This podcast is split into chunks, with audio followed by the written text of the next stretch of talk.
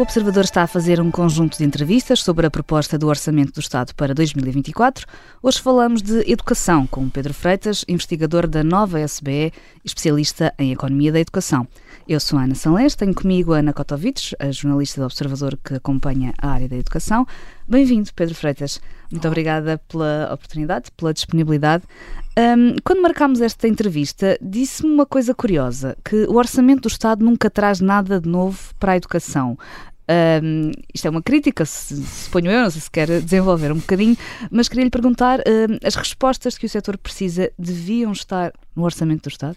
Então, só, só, só, só, para esclarecer esta frase, e olá às duas, no sentido que há uma parte grande da despesa do orçamento da educação que é uma despesa que nós já sabemos, não é? Ou seja, é uma despesa fixa que tem a ver com, com, com salários e com as, as despesas correntes das escolas, isso, isso é totalmente normal que aconteça. Aliás, eu acho que há um número de um, de um relatório da OCDE que já tem alguns anos, que é de 2018, mas que faz uma boa análise de, dos recursos que são distribuídos pelas escolas e que dizia que cerca de, acho que era 93% do, das despesas anuais das escolas são basicamente despesas fixas. Portanto, não há novidade no sentido de que há uma parte que está fixa e que nós sabemos e que é da, da, da manutenção uh, das escolas ao, ao longo do tempo.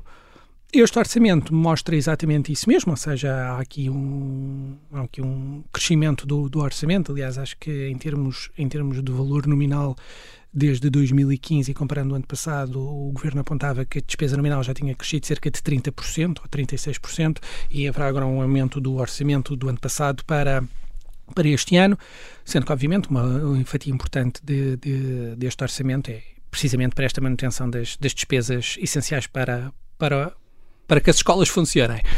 Mas tendo, tendo em conta o momento crítico do setor, esperava-se uh, que se fosse um bocadinho mais além? Hum. Uh, há alguma marca ou não há absolutamente nada?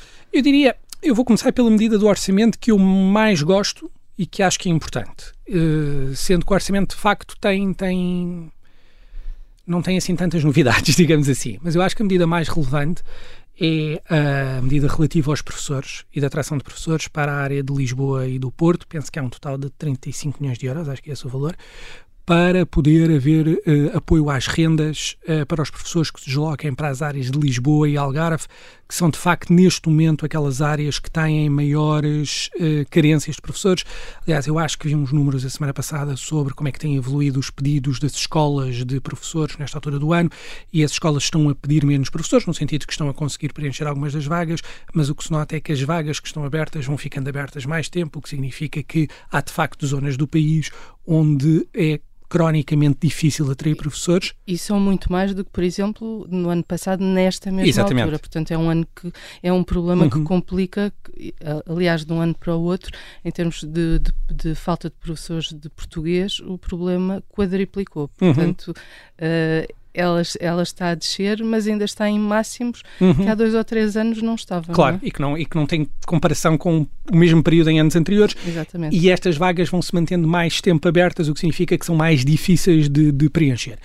Eu acho esta medida importante, eu tenho, já tinha dito isto várias vezes, que o sistema português tem uma rigidez que não respondia às necessidades que tem neste momento, que é nós, de facto, temos um sistema salarial para os professores que, eh, tem os mesmos benefícios, os mesmos incentivos, quer o professor esteja colocado em Bragança, Viseu, Beja ou Lisboa e Faro, que são duas áreas com custos de contexto e de renda totalmente diferentes, e de facto isto torna impossível trazer professores de fora de Lisboa para Lisboa, porque obviamente, quer dizer, nós quando falamos de um ordenado líquido de um professor contratado, estamos a falar de mil, mil e cem euros, o que dadas as despesas que hoje uh, tem viver em Lisboa é, é, é, um incentivo muito curto para atrair pessoas para estas áreas. Portanto, essa parece uma medida boa. Mas diga, é, uma medida, é uma medida que ainda sabe-se muito pouco sobre ela, não é? Sim, eu acho que é uma medida, portanto, nós só sabemos isto. Eu acho que é uma medida que agora é, é, aquele típica, é aquela típica medida que claramente pode ser benéfica, depende muito de como é que vai ser implementada, porque eh, daquilo que já foi noticiado será por via do mecanismo de apoio à renda, mas esta medida, em primeiro lugar,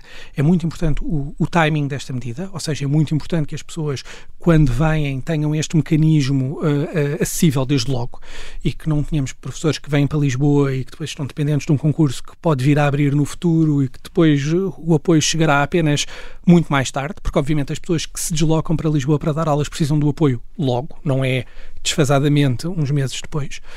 E depois, uh, depende muito como é que ela será operacionalizada na sua rapidez e na sua eficiência. Aliás, esta medida já acho que já foi pilotada ou tentada este ano, houve um conjunto pequeno de casas, penso que 29 casas que foram disponibilizadas, sendo que depois no final nem, nem todas Acabaram foram... por ser só 11 para mais de 200 professores e... e... tivemos alguns casos em que os professores inclusivamente tiveram que ficar a dividir casas uns com os outros. Exatamente, portanto, ou seja, temos aqui, temos aqui a exemplificação de como a medida é boa, teoricamente, eu acho que a medida é importante e acho que, e acho que ela deve existir. Acho que a implementação pode de facto fazer, pode fazer a medida funcionar ou, ou não. E acho que esta medida é ainda mais importante para o próximo ano, porque se nós nos lembrarmos, nós tivemos um conjunto, o conjunto de professores contratados que teve esta vinculação extraordinária este ano, através do mecanismo da vinculação dinâmica, ou seja, professores que estavam contratados há muitos, muitos anos e que finalmente vincularam ao sistema, mas só que pelas regras da vinculação dinâmica estes professores terão que concorrer concorrer ao país todo no próximo ano. Exato. E se de facto nós quisermos que parte destes professores tenha algum tipo de incentivo para vir para zonas onde fazem falta, nomeadamente Lisboa e Algarve, precisamos de criar estes incentivos para que isso aconteça e por isso mesmo esta medida é, é, é relevante. Esta, esta, diga, medida, esta medida uh, tem sido criticada pelos sindicatos no, no, sentido em que, lá está, ainda não sabemos exatamente como é que ela vai uhum. funcionar. Fala-se uh, numa taxa de esforço de 35% em relação Sim. aos custos de habitação, mas depois esses 35% e o valor da renda hum. é, é, um, é um não, não, não, podemos falar de brutos e líquidos, irá incidir sobre o valor bruto do ordenado. E, portanto, isto é uma das principais críticas dos, dos sindicatos. E dizem muito que preferiam ver os salários dos professores aumentar, porque aí seria, os professores passariam a ter disponibilidade para pagar a casa, e as eu, deslocações e o que for. E eu aí concordo. Eu preferia um sistema mais limpo, no sentido de se houver um conjunto de professores que vêm para Lisboa, têm no fundo um acréscimo direto no seu, no seu salário. Acho que tornava o sistema mais limpo, acho que tornava mais descentralizado, porque faz essa transferência para os professores e os professores depois descentralizadamente vão alugar as suas casas e, e vão tomar as suas decisões. Acho que claramente, não só na educação, mas talvez no toda a administração pública, muitas vezes ainda estamos longe deste tipo de mecanismos, infelizmente, e que consigam diferenciar situações que são de facto diferentes. Acho que este é um primeiro passo. Acho que há de facto este risco de pela implementação e precisamente por não ser um mecanismo descentralizado que se transfere para os professores e os professores depois vão alugar as suas casas, que o pode tornar difícil de aplicar e por isso mesmo a questão dos timings, de os professores terem acesso rapidamente a este mecanismo, eh, fará toda a diferença para perceber se a medida eh, funciona ou não. Sendo que em termos de professores, não sei se querem, eu em termos de professores, bem, o maior desafio do sistema neste momento é este. Eh, o maior desafio do sistema neste momento é de facto a falta de professores e a falta de professores irá uh, agravar-se, porque nós vamos ter uma aceleração das, das, apresentações nos próximos anos. A nova SB, aliás, tem esses números. Nós fizemos, nós fizemos, essa, nós fizemos essa previsão das necessidades docentes até, até 2030 e isso era muito claro, esta aceleração das necessidades docentes no, nos próximos anos. E neste contexto, uh, para além da necessidade de atrair professores onde é mais difícil retê-los, nomeadamente Lisboa e Algarve, há uma outra circunstância de por muito que nós comecemos a formar professores hoje, estes professores não estarão formados. Demora tempo, não é? Demora tempo. quatro anos. Exatamente. Portanto, só daqui a quatro anos é que os. Se, se houver alguém a entrar em cursos que depois os, os levará à via do ensino, hoje, só estarão nas escolas daqui a quatro anos. E, portanto, há aqui um período de curto prazo em que é possível medidas medidas. Portanto, Eu, é preciso ir buscá-los a outro lado. Que é o que já se está a fazer, no fundo. Se nós olharmos hoje para, para o recrutamento de professores, nomeadamente para o recrutamento que está a acontecer ao nível da escola, o recrutamento de professores tem várias fases. Há uma primeira fase centralizada e depois, se, não, se, não for, se os lugares eh, não forem, não forem preenchidos de forma centralizada, desce a nível de escola e a escola, independentemente, faz as suas contratações. E é já isso que está a acontecer, ou seja, estão-se, está-se a tentar encontrar pessoas que tenham uma formação científica numa, na, na área a lecionar e depois estas pessoas são chamadas às escolas. O que é que eu acho que era importante haver aqui um sinal uh, no orçamento uh, acerca deste tema e que não encontrei? Nós estamos a ir, em, a ir buscar pessoas que têm uma formação científica numa determinada área e estamos a trazê-las para as escolas. E muitas vezes estas pessoas nunca deram aulas. Isso não é necessariamente mau. A questão é que estas, estes novos profissionais têm que ser enquadrados. Ou seja, e nós sabemos que o que está a acontecer em muitos casos é que muitos destes profissionais vão ser contratados e estão a ser colocados imediatamente em salas de aula e, obviamente, quando se entra num sistema nomeadamente num sistema de ensino, num sistema de ensino que é complexo, é preciso, é preciso induzir estes novos profissionais, é preciso enquadrá-los, é preciso mentorá-los, é preciso apoiá-los nesta primeira fase das suas carreiras. E eu já tenho dito algumas vezes que achava muito importante nós termos finalmente aquilo que o sistema não tem, que é um programa formal de indução de professores, ou seja, um programa de integração de novos profissionais, e isso ainda é mais importante neste momento quando se está a buscar pessoas que nunca estiveram nas escolas, e eu não encontrei isso no orçamento, e achava que isso era muito importante. Neste momento está exatamente a ser discutido um diploma sobre uhum. formação de, de, de uhum. professores com os sindicatos, aliás, uhum. terminaram uh, as duas rondas uhum. negociais, agora vamos ver se há negociação suplementar ou não, uhum. e é exatamente muito muito focado nesses professores que o, que o Pedro Freitas está a referir, que são, que são os, os professores que têm uh, a habilitação própria, ou seja, uh, que têm um lado científico, mas depois não têm uh, a, a parte pedagógica. O que é que o orçamento nos podia dar aqui a mais? Eu acho que aqui o orçamento podia pensar exatamente, é preciso um programa de indução de professores. Um programa de indução de professores não se faz sem recursos, porque significa que estes professores, ao mesmo tempo que estão a entrar nas escolas e estão a dar aulas, em paralelo têm que ter uma formação que os enquadra no sistema, algum tipo de formação pedagógica, algum tipo de, de, de apoio que até possa ser dado pelos pares. Tudo isto necessita de recursos, necessita de recursos humanos, de quem vai fazer esta formação, esta indução, precisa de recursos de materiais para que estes próprios professores possam apoiar, precisa de coordenação até a nível nacional, de forma a poder ter um programa a que chegue a todas as escolas e de facto este sinal não, não, não vejo no orçamento.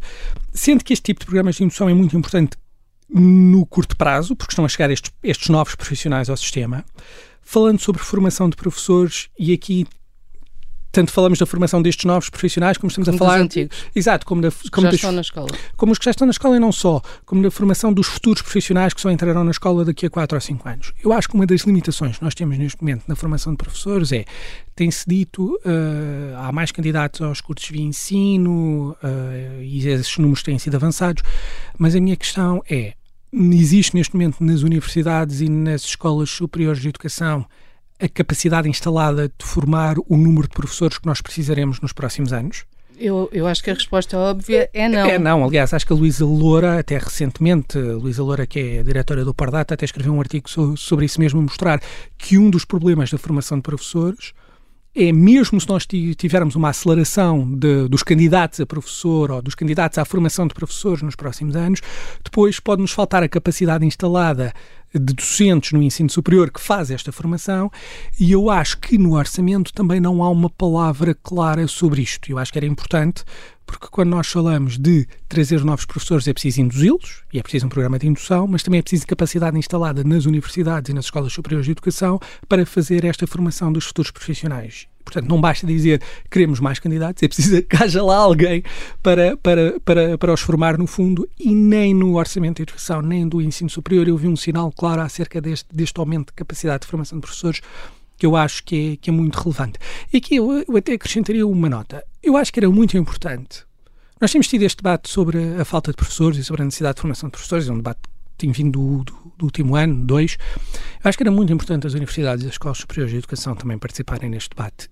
Quer dizer, as universidades e as escolas superiores de educação têm tido. São quem forma, não é? E têm tido essa função social. E têm essa função social e devem ter essa função social. E a questão é que eu tenho ouvido muito pouco as universidades e as escolas superiores de educação a dizerem o que é que precisam para formar estes novos professores. E porquê é que acha que isso acontece? Eu acho que essa é uma discussão longa. Eu acho que a primeira pergunta que nós vamos fazer é se, no modelo que temos atualmente, qual é que é o incentivo para um professor universitário fazer formação de professores? E muitas vezes os incentivos não estão lá, não é? Ou seja, se calhar há muito mais incentivos para fazer outras um conjunto de outras coisas que são igualmente importantes, nomeadamente investigação, etc., do que estar a apostar num programa de formação de professores. Portanto, se calhar aí temos que pensar é que incentivos é que estamos a dar ao próprio ensino superior para formar mais, mais, mais professores.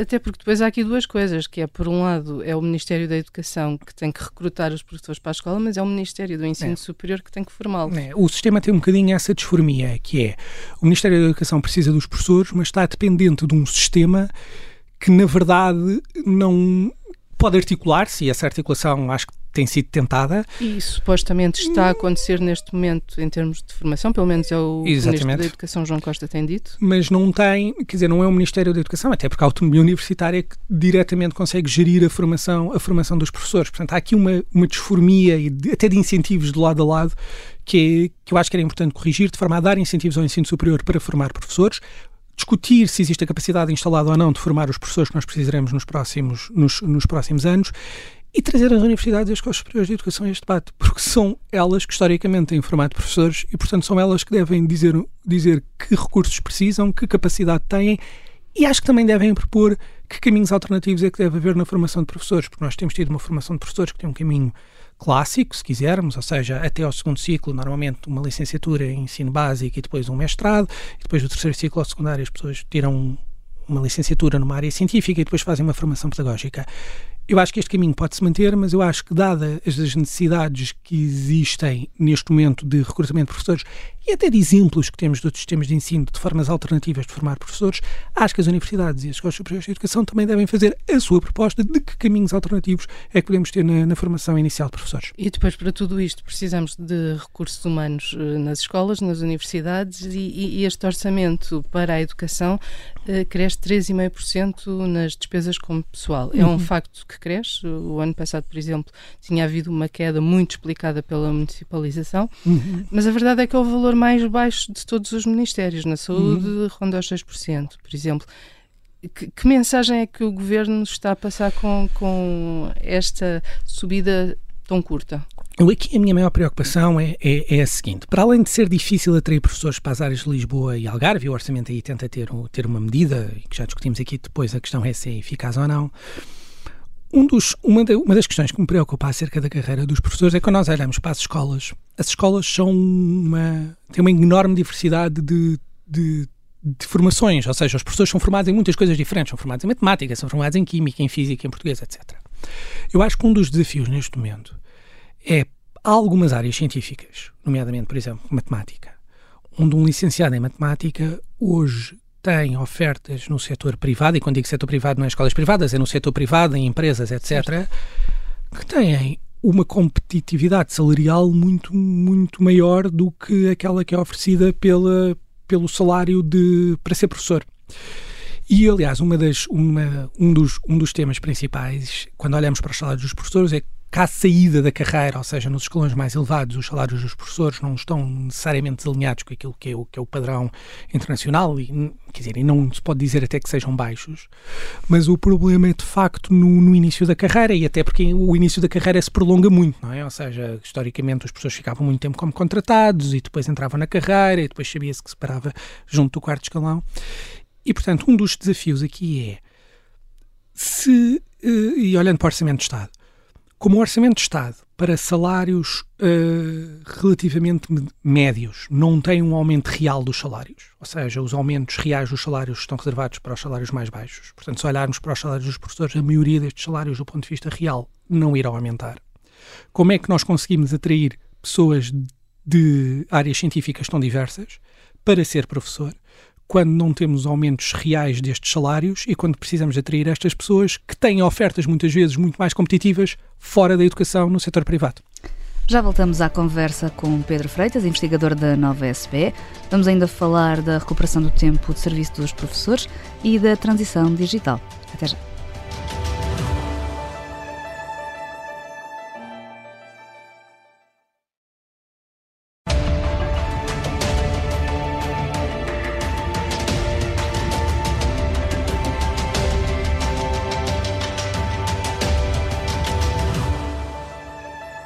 Voltamos à conversa com Pedro Freitas, investigador da nova SBE. Um, a recuperação do tempo de, de serviço tem sido uma, uma discussão premente, muito, muitos protestos. Uhum.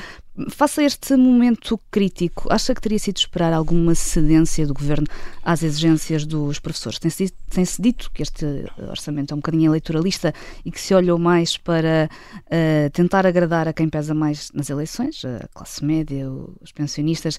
Teria sido esperar alguma cedência a esta questão do tempo de serviço? Os professores já não acreditam que seja com este governo que vão recuperar o tempo que falta? Eu, eu tenho alguma dificuldade em falar sobre este tema por, por dois motivos. Primeiro, porque é um tema e, isso é normal, faz parte da, da vida em democracia, é um tema muito politizado e político e, portanto, de grande confronto político.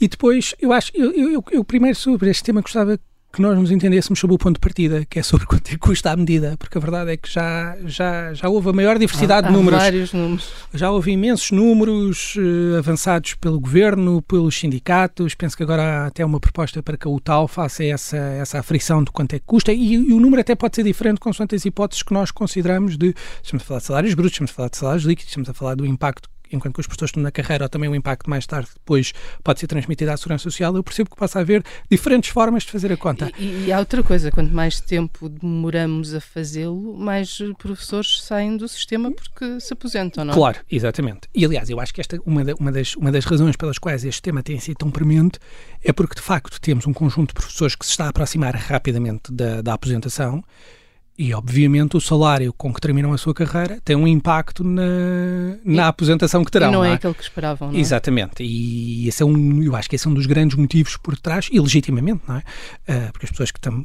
também, também têm o direito de tentar salvaguardar a sua, a sua reforma. Portanto, eu sobre este tema, em primeiro lugar, acho que era importante entendermos sobre o número. Uh, que é algo que, passado este tempo todo, ainda não temos totalmente definido. Depois, sobre este tema, eu acho que este tema não pode viver isolado dos outros. Eu acho que eh, a recuperação do tempo de serviço, eu, eu percebo a, a, reivindicação, até porque os professores é uma carreira que, na verdade, teve congelada duas vezes, ao contrário de outras carreiras da administração pública. Eu penso é que este tema tem que ser coordenado com outros três. Eu, te, eu, eu tenho dito que é muito importante mudar o, o, a forma de recrutamento de professores e a forma como distribuímos os professores pelas escolas e como é que alocamos os professores a, a zonas do país que têm dificuldade de recrutamento. Mas eu acho que essa discussão só pode existir se for conjugada com outras duas, digamos assim.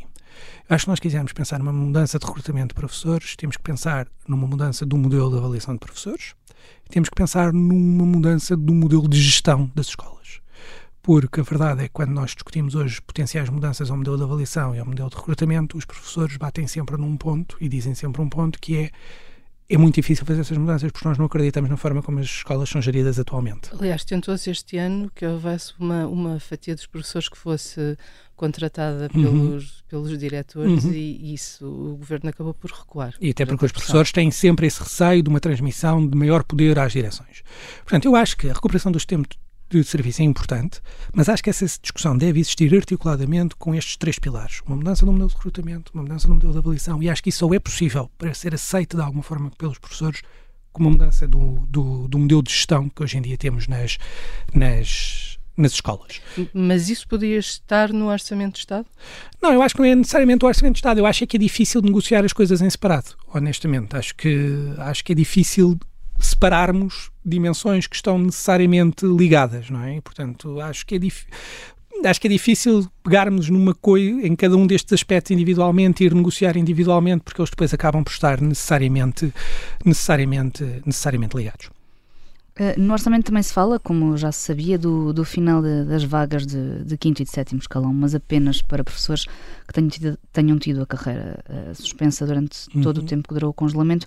Esta é uma das exigências mais antigas, acabar com as vagas para todos. Teria sido possível ir tão longe? Acha que era execuível? Mas aí, aí voltamos exatamente ao ponto que eu estava a dizer há pouco, que é difícil pensar isto individualmente. Eu, eu, percebo a questão das vagas do quinto e do sétimo escalão. Isto, isto tem um histórico para trás. Dizer, se nós nos lembrarmos, acho que há 15 anos atrás, a mudança do modelo de avaliação de professores foi todo um tema e depois acabou-se por chegar a um acordo e pôs vagas no quinto e sétimo escalão. E, sejamos sinceros, também foi uma medida de uh, contenção orçamental, de alguma forma. Agora, a minha questão é: se nós tirarmos as vagas do quinto e do sétimo escalão, e nomeadamente para, para estes professores que estiveram congelados, o sistema de avaliação que subjaz uh, à existência de vagas e de escalões é bom. Eu acho que não é. É que eu acho que a questão é mais funda. Eu percebo, a questão, eu percebo o ponto das vagas do quinto e do sétimo escalão, porque de facto impedem a progressão. Mas se nós tirarmos as vagas, a forma como os professores são avaliados e a avaliação de desempenho não é boa. E portanto a discussão é mais funda. É que modelo de avaliação de desempenho que nós queremos e que depois está relacionado com o modelo de recrutamento de professores e que depois está relacionado com o modelo de gestão escolar que temos nas escolas.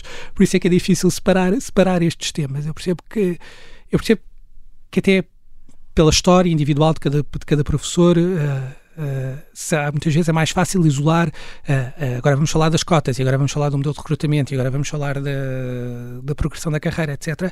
Mas a verdade é que estes temas estão todos interligados, necessariamente. Ou seja, era preciso que à margem do Orçamento do Estado, estes, estes temas todos fossem discutidos em conjunto. Sim, eu acho que, eu acho que a verdade é que não houve uma tentativa e depois que não correu bem. E, e que levou a toda a contestação que nós vimos no último, no último ano, eu acho que essa discussão é inevitável, porque nós estamos num momento de séria falta de professores.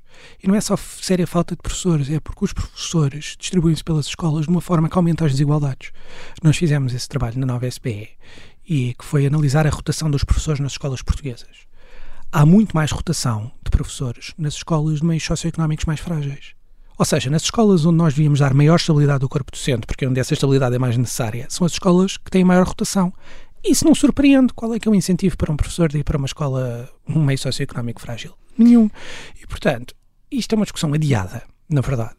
Mas acho que é uma discussão inevitável, primeiro no contexto de falta de professores e segundo num contexto em que eu acho que o modelo que nós temos uh, não só prolonga desigualdades existentes, como deixa assuntos pendurados. O assunto da avaliação de desempenho é um tema pendurado uh, há muitos anos e não, se, e não se resume apenas ao tema das cotas.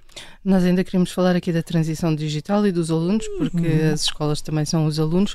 Fazer-lhe só uma última pergunta em relação aos professores. O orçamento poderia ter feito mais para colmatar essa falta que é cada vez mais gritante de, de professores nas escolas?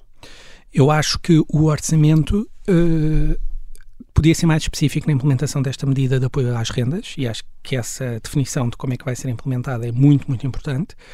Eu acho que falta neste orçamento uma medida clara de indução e integração de professores nas escolas e acho que isso teria sido muito importante.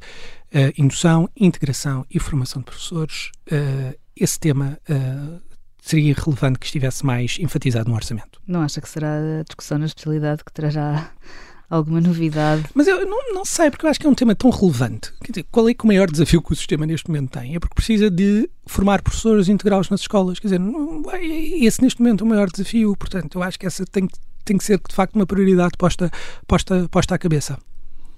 Um, o, falávamos então agora um bocadinho da, da, transição digital e tem sido uma crítica do, dos sindicatos o facto do aumento previsto no orçamento para a educação estar focado neste, neste tema.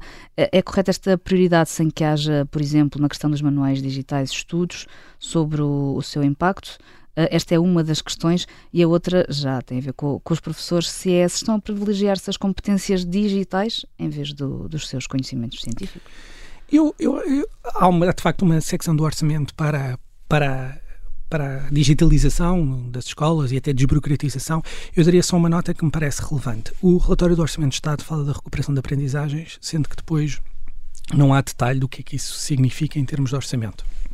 Eu, juntamente com uma série de outras pessoas, temos batalhado muito neste tema. A recuperação de aprendizagens não terminou. A recuperação de aprendizagens depois da pandemia é uma maratona de facto, porque demora tempo a fazer esse caminho. E eu acho que era muito importante, até porque o plano 21-23 foi estendido por mais um ano, que esta extensão por mais um ano significasse recursos porque isto não se faz sem recursos, nomeadamente os créditos horários que as escolas têm para dar apoios aos alunos. Era muito importante que estes créditos horários se mantivessem. Eu, no orçamento, tanto no relatório como mesmo na, na página do orçamento, não encontrei detalhe acerca de, de, de como é que isto se operacionaliza.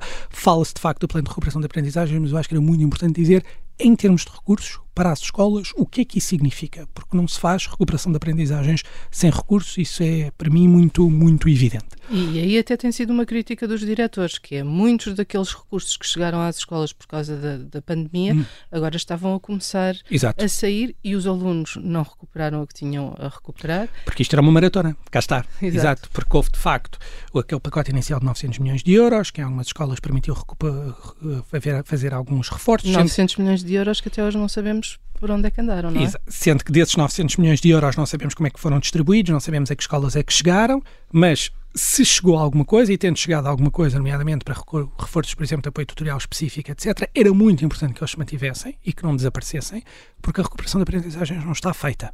E precisamos continuar a monitorizar esta evolução dos alunos, uh, e sendo que, sim, precisávamos de perceber melhor como é que estes recursos foram uh, distribuídos. Ainda à sua pergunta da digitalização para, para, não fugir, para não fugir dela. E quanto aos manuais digitais, parece-me que houve aqui uma e bem, acho que houve aqui uma pausa do próprio Ministério para pensar no que é, nomeadamente no primeiro ciclo, sobre qual é que é o caminho que quer, que quer, que quer seguir, e isso parece-me relevante, eh, até porque não estamos a falar de uma mudança despiciante, é uma mudança muito relevante. Uh, um dos pontos que tem sido também, que também aconteceu nos últimos anos, foi a passagem das provas para formato digital. Aliás, segundo a proposta até que estava inicialmente posta em cima da mesa, o ano passado as provas de frição do ensino básico passariam para digital, este ano seria o nono ano e depois seria o ensino secundário. Eu devo dizer que acho que é também aqui é preciso ter uh, uh, passos com, com calma. Até porque o ano passado nem tudo correu bem. Nem tudo correu bem e nós próprios na Nova SBE olhámos para os dados do piloto que foi feito há dois anos, porque há dois anos tinha sido feito um piloto nas provas de frição uh, do ensino básico e nós olhámos para o piloto das provas digitais versus as provas feitas em papel e notámos que se compararmos os alunos que fizeram as provas digitais versus os alunos que fizeram as provas em papel, a verdade é que os alunos que fizeram as provas digitais têm um, uma ligeira queda do seu resultado, mas têm. Ou seja, significa. Pode haver aí uma curva de aprendizagem, significa, significa que pode ter sido a primeira vez que eles fizeram uma prova digital e, portanto, precisam de aprender a, a trabalhar com esse formato. Até porque nem todos estarão eh, habituados a mexer num, num, computador. Nem todos terão a mesma familiaridade digital desde logo em casa, mas o que eu acho que estes resultados até do piloto mostram é que nem todos os alunos lidam da mesma forma com o digital e não pode ser a prova da frição o exame nacional o primeiro momento em que eles são confrontados com uma prova em formato digital, porque isso pode levar a uma pequena queda do, uma pequena queda dos seus, dos seus, dos seus resultados. E acentuar as desigualdades. E acentuar as desigualdades. Eu aí diria até mais um, mais um, mais um ponto, que é, para haver provas digitais é preciso haver uma capacitação digital de, das escolas. Eu acho que tem-se tentado fazer esse caminho.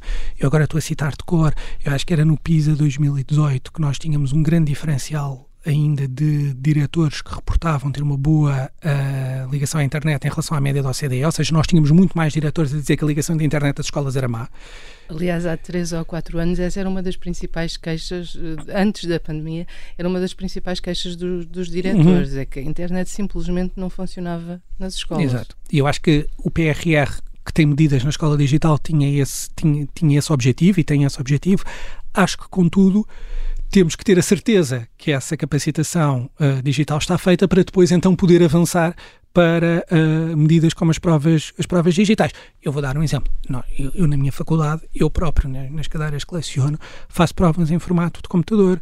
Mas, por exemplo, na minha faculdade tenho uma equipa permanente que em cada momento em que nós fazemos uma prova digital acompanha as turmas para os casos em que a internet vai abaixo, para os casos em que, é possível, em que a ligação à plataforma não foi feita corretamente e as coisas acabam por correr bem. A minha pergunta é se as escolas têm este tipo de equipas montadas e com capacidade para chegarem a, a às inevitáveis, aos inevitáveis percalços que acontecem quando se faz uma prova neste formato. Portanto, capacitar digitalmente as escolas é muito importante, aferir se essa capacitação digital de facto está implementada ou não, e se de facto há ligações de qualidade, e depois então dar um salto para algo que tem maiores riscos, como é, por exemplo, as, as, provas, as provas digitais. Quanto à formação digi uh, digital dos professores ou, ou, ou, a sua capacitação digital, eu aí bato num tema que é um bocadinho mais abrangente, que é a formação contínua dos professores. Porque muita deste tema é feito, muita desta formação digital é feita em formação contínua dos professores. Eu sobre a formação contínua dos professores tenho dito algumas vezes uma coisa, que é os professores têm que fazer formação contínua, que tem que ser acreditada até para a sua evolução na carreira. Nós sabemos muito pouco da qualidade desta formação contínua. Muito pouco. Aliás, nós, há formação contínua há décadas em Portugal. Eu nunca vi um estudo quantitativo do impacto da formação contínua de professores na, nas aprendizagens dos alunos. E, portanto, eu, para responder a essa pergunta, precisava de ter dados sobre programas de formação contínua de professores, os seus conteúdos e a sua qualidade. E não tenho esses dados. E, portanto, eu acho que isso é um debate mais vasto sobre que tipo de formação contínua. Porque há muito boa formação contínua. Não quero aqui criar um anátoma sobre toda a formação contínua de professores. Há muito boa formação contínua de professores. Há outra que eu às vezes vejo e tenho mais dúvidas. Mas acho que era, sobretudo, importante, ao fim de décadas de formação contínua de professores, fazermos uma aferição mais profunda da oferta que existe, da qualidade desta oferta e de como é que esta formação contínua depois é transmitida às aprendizagens que os alunos fazem em sala de aula. Porque é, é, impossível nós depois termos os professores a acompanhar os alunos eh, nas provas, seja no que for, se os próprios professores claro. não estiverem, não estiverem preparados, claro, não é? Claro, claro. Isto não é, quer dizer, isto é uma circunstância da vida, quer dizer, nós temos um corpo docente muito envelhecido e isso necessariamente, muitas vezes, quando estamos a falar de mudanças tecnológicas mais profundas, obviamente que um corpo docente que está mais cristalizado em práticas mais antigas e, quer dizer, é, é, as circunstâncias, é o que é, tem mais dificuldade em fazer essa transição, muitas vezes. Isso, isso é normal. Isso, aliás, é um dos desafios também desta, desta transição digital que se quer fazer, é, obviamente, a transição digital faz com a realidade de recursos humanos que temos e a realidade de recursos humanos que neste, neste momento temos é um corpo docente mais envelhecido, que devo dizer que na pandemia fez um trabalho extraordinário de em poucos dias se mover de, da escola para casa, isso sem dúvida, mas que obviamente depois em, em matérias mais técnicas, por exemplo as provas digitais exigem muito um conjunto mais vasto de competências técnicas, pode ser mais difícil trazer, até porque pode ser mais difícil a, a, a que os professores se adaptem a estas novas, estes novos meios. Isso é normal. E para os alunos, este orçamento podia ter ido mais além, alguma medida a pensar no, nos alunos que pudesse ter sido aqui aplicado? Eu acho, que, eu acho que a ausência de um número claro acerca da recuperação de aprendizagens é de facto o que falta. Há uma medida, há, um, há, há uma referência mais genérica, digamos assim, sobre investimento em educação inclusive e, na, e também na, no programa de promoção do sucesso escolar e, até, e aliás até se fala de, de que esse programa de promoção do sucesso escolar ou de medidas nesse âmbito tenha, tenha, maior tenha maior incidência no Algarve e no Alentejo, porque de facto é uma. Eu acho que é um tema que nós precisávamos discutir mais, é o facto de, sobretudo no Alentejo, os resultados dos alunos serem tão baixos. Ou seja, isso é um trabalho que nós fizemos recentemente na nova SBE. Se nós pegarmos em dois alunos que vêm de famílias muito semelhantes, e um viver no norte do país e outro viver no Alentejo, apesar das famílias serem semelhantes, o aluno do Alentejo vai ter resultados muito piores. E há uma dimensão regional que o orçamento refere e que eu acho que é bom uh, que, que haja esse investimento. Acho, contudo, que a grande falta, tanto no relatório como naquilo que já se sabe do orçamento, é um número claro de, uh, de quanto é que vamos continuar a investir no plano de recuperação de aprendizagens, porque isso é essencial para o futuro destes alunos. Pedro Freitas, investigador da Nova SB, muito obrigada por esta entrevista. Eu sou a Ana Sanlês, comigo está a Ana Kotovic. Até à próxima.